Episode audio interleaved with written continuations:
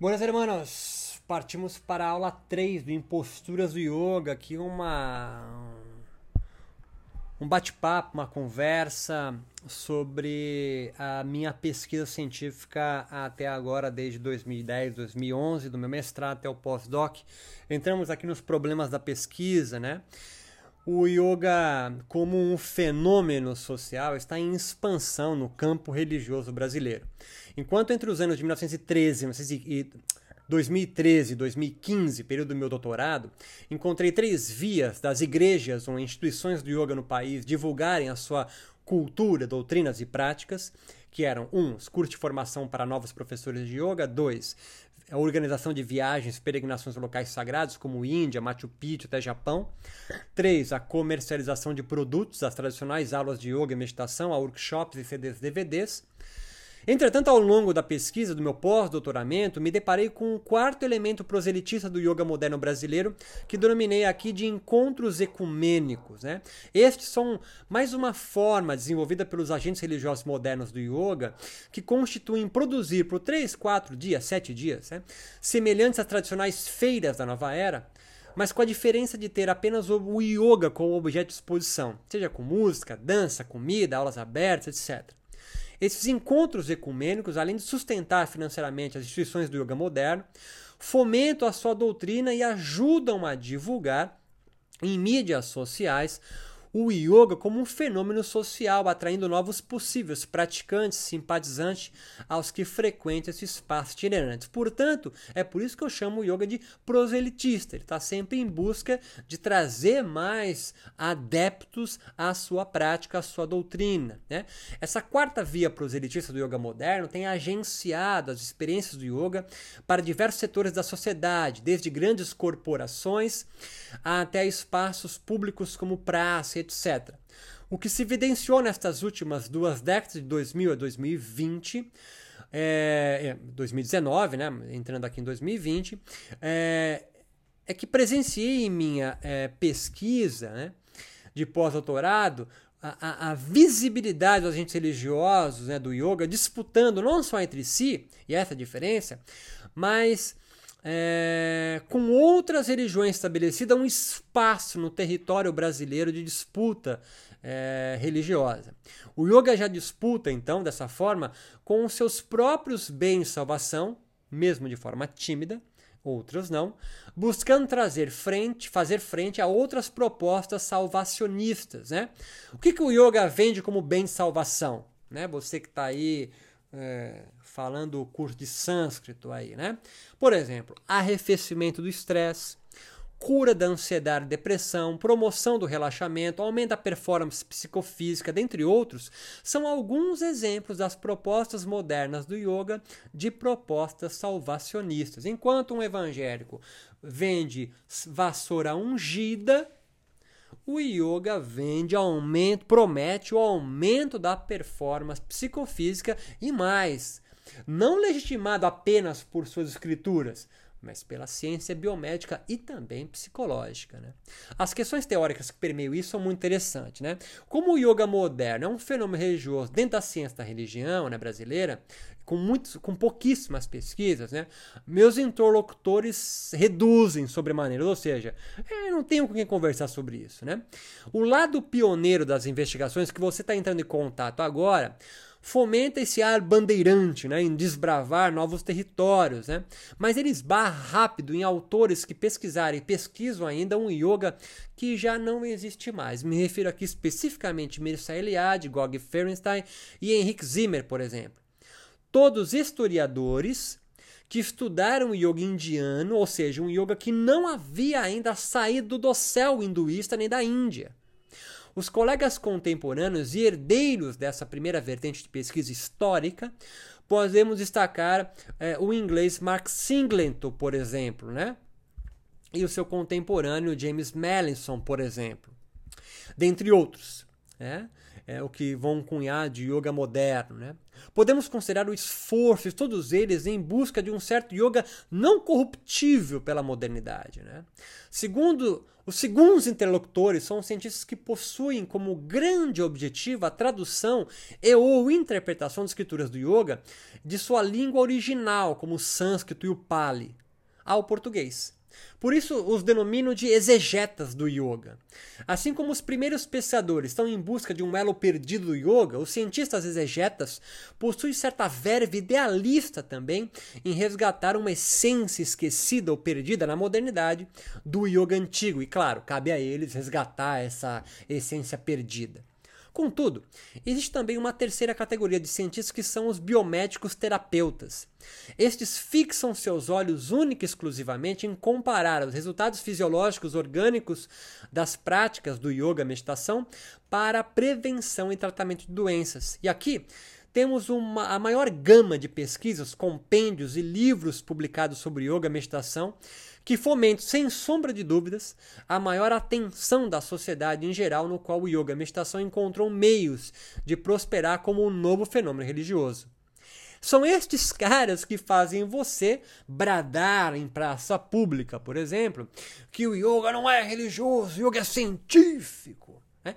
Mas não entende que o yoga só pega essa, essa resultados da ciência para legitimar o seu discurso religioso. Volto a reiterar: os agentes religiosos e todos os demais atores sociais do yoga legitimam suas crenças, ressignificam suas doutrinas, encontrando elementos explicativos de suas experiências, comungando em comunidades a partir dos resultados dessas pesquisas científicas e das traduções e interpretações das suas escrituras. As pesquisas científicas, biomédicas e exegéticas, mais do que o hinduísmo, reforçam, entre aspas, a realidade do yoga nas sociedades modernas, leia-se, laicas e seculares. Todas as três perspectivas investigatórias do yoga que expus foram e são de suma importância. Contudo, entendo ser lícito considerar que enveredamos aqui nesta pesquisa por uma quarta via de análise científica uma via que denomino de humana, por considerar os aspectos históricos também como os primeiros, se utilizando da exegese dos segundos, e como não poderia ser, da análise minuciosa da biologia e da psicologia. Mas a diferença reside na ampliação da interpretação de todos esses dados, considerando a sociologia, a antropologia, inclusive a fisiologia sutil ou religiosa do yoga. Esta perspectiva das humanidades, no qual você está sendo exposto aqui, sobre yoga, percebe-o real e não ideal. Ou seja, é, é, percebe o yoga na materialidade. Né? Não há esperança de retorno ou um esforço, entre aspas, limpar a contaminação moderna do yoga contemporâneo. O yoga que hoje vive e se dissemina é o próprio objeto de investigação objetivo e subjetivamente existindo no corpo e alma de todos os seus devotos, praticantes e os adeptos de rua.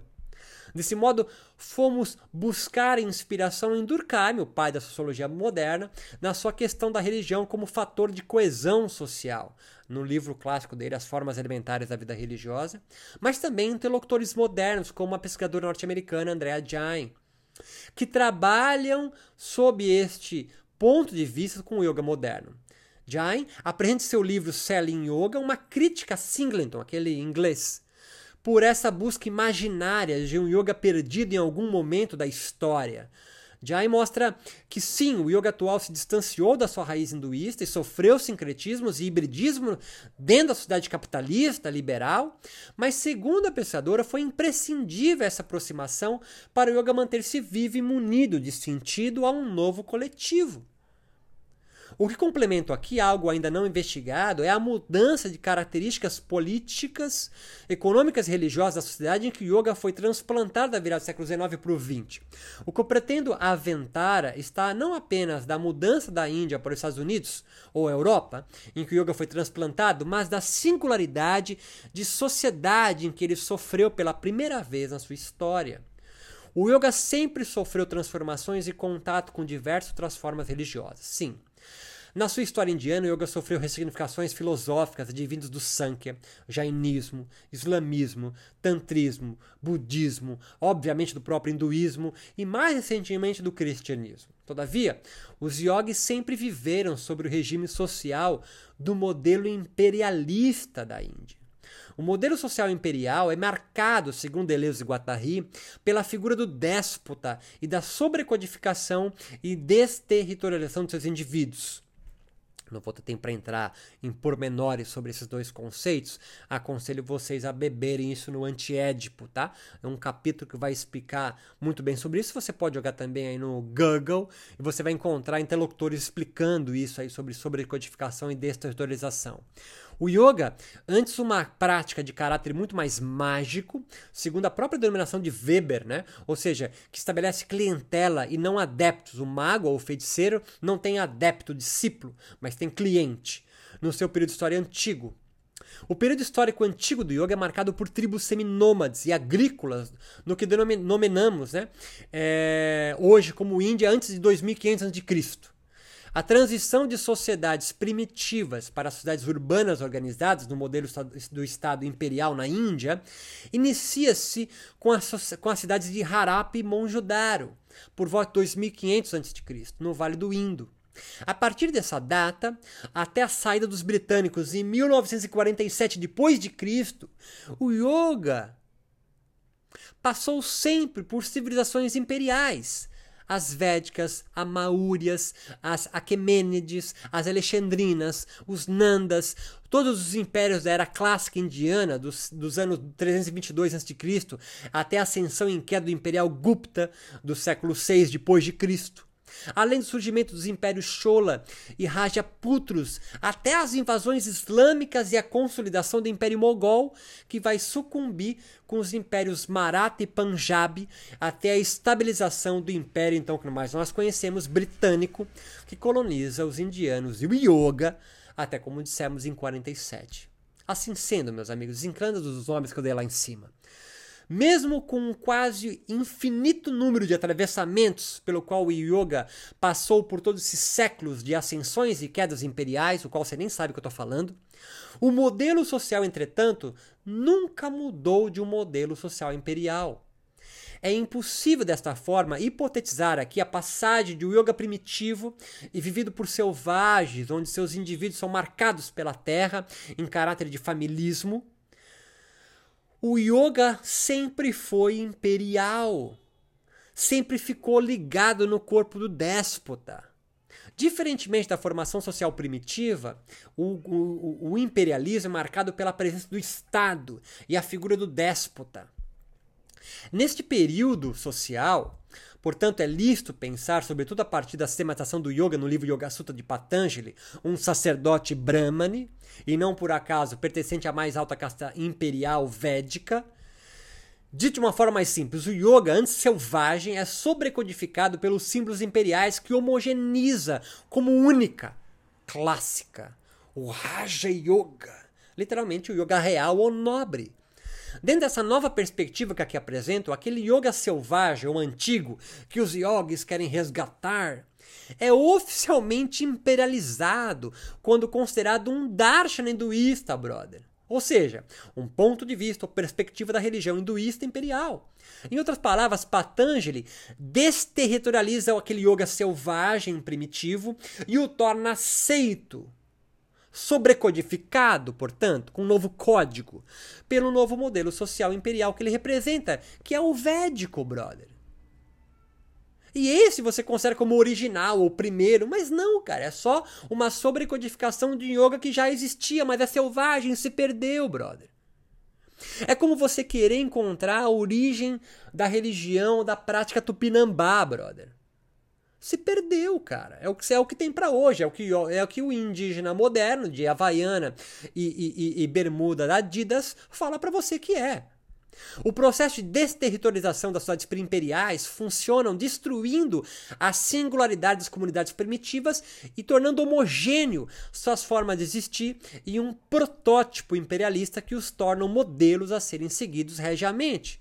Por isso que Deleuze e Guattari denominam as sociedades imperiais em despóticas. O yoga que conhecemos como clássico, não por acaso encontros fortuitos advêm da sistematização despótica de Patanjali, desde o século II a.C. No entanto, sabes que mesmo em sociedades imperiais, despóticas, surgem fluxos descodificados né, que afrontam a homogeneidade do império, que apontam então linhas de fuga como vetores na contramão do modelo adotado no império. Exemplos disso na história do yoga pode ser citado quando, por exemplo, o surgimento do Hatha Yoga nas comunidades religiosas dos Natas. Os Natas, como expressão religiosa descodificada, sofre grande influência do budismo e suas críticas à estratificação das castas indianas. Além disso, a mística derviche do Islã apresenta aos Hatha Yogis natas que é possível estabelecer uma relação direta com Deus, Ishvara, sem a necessidade de sacerdotes brahmanes imperiais. Outro fluxo descodificador que atravessa o Yoga dos Natas é a versão não dual do Vedanta, de Shankara. Este filósofo não dual, védico, possibilita o Hateu compreender que, sendo Deus o todo, é Ishvara, e nós, modificações dele, poderia se legitimar o corpo não como um empecilho, mas o meio para consolidar em direção à comunhão com o divino. Não é à toa que as escrituras Hatha Yogas do período medieval indiano, possivelmente século X, século XI depois de Cristo, tenham se aproveitado do forte apelo ao corpo com minuciosas descrições fisiológicas. Entre mentes, o Hatha Yoga dos Natas, por ter nascido como fluxo descodificado do imperialismo védico e sobrevivido, mas e não expulso da Índia como o budismo foi, volta a ser territorializado, ou seja, perde seu caráter singular e aprende a se enquadrar aos moldes despóticos imperial da Índia hinduístas. Dito de outra forma, meu amigo, os esforços em territorializar, em singularizar o yoga em sociedades imperiais sofrem revés e tendem a se tornar homogêneos e tradicionais,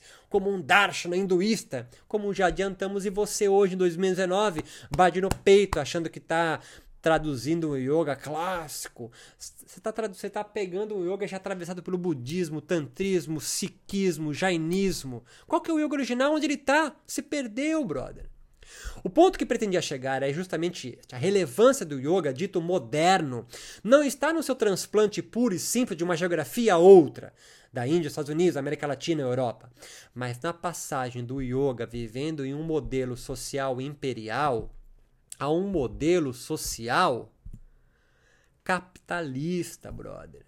Diferentemente dos modelos sociais primitivos e imperiais, o modelo capitalista visa o lucro capital. Ou seja, não importa que se criem fluxos descodificados em modelos capitalistas. No capitalismo, ninguém quer enquadrar ninguém. Na verdade, até se estimula esse processo.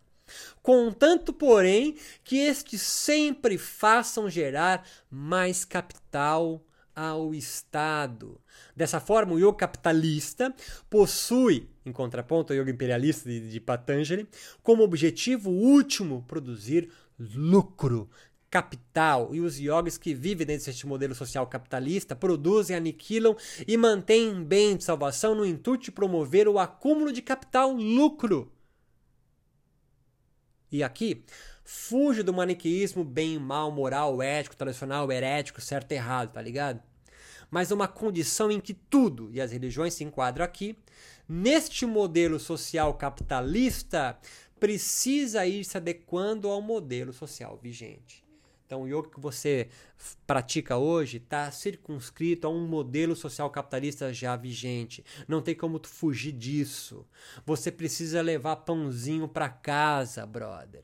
Então, gerar lucro não é um problema. Só que eu quero deixar claro para você que a transição de um yoga antigo para um moderno, ele pode ser pensado na passagem de um modelo social que é calcado no imperialismo na figura de um déspota, de um imperador. Pensa no Império Romano, brother. Quando os romanos vão chegando e dominando uma, uma vila, ele vai calçar a vila, ele vai construir saunas, ele vai encanar água, saneamento básico, vai ter um tipo de alimentação, uma forma de se vestir. Quem não se veste como romano é um pária. Tá entendendo, brother? Na sociedade capitalista, não. Quanto mais diferente, melhor. Porque quanto mais diferente, mais coisas eu vou produzir para essas pessoas diferentes consumirem. Se tiver só um gosto, só um carro, só um rádio, só uma cor de roupa, eu não tenho muito que consumir. Tá pegando a ideia, brother? E o yoga? Ele tá alheio a isso? Não, ele tá até o pescoço embebido de um modelo social capitalista. Portanto, tudo que o yoga produz é para produzir capital também. Dúvida, angústia, mágoa, depressão, rancor? Busca ajuda profissional. Não esqueça de visitar meu site contemporâneo.com. Lá você vai encontrar mais podcasts, você vai encontrar mais ensaios escritos meus muitos artigos científicos e um link para minha plataforma EAD por apenas R$19,90. Você que está meio perdido em tudo que eu estou falando até agora, você vai se aprofundar em videoaulas da hora, classe A, por apenas R$19,90. Tem acesso ilimitado a todos os conteúdos das minhas falas. Forte abraço, até o próximo, meus amigos. Imposturas do Yoga, não percam. Nós vamos longe aqui, malandro.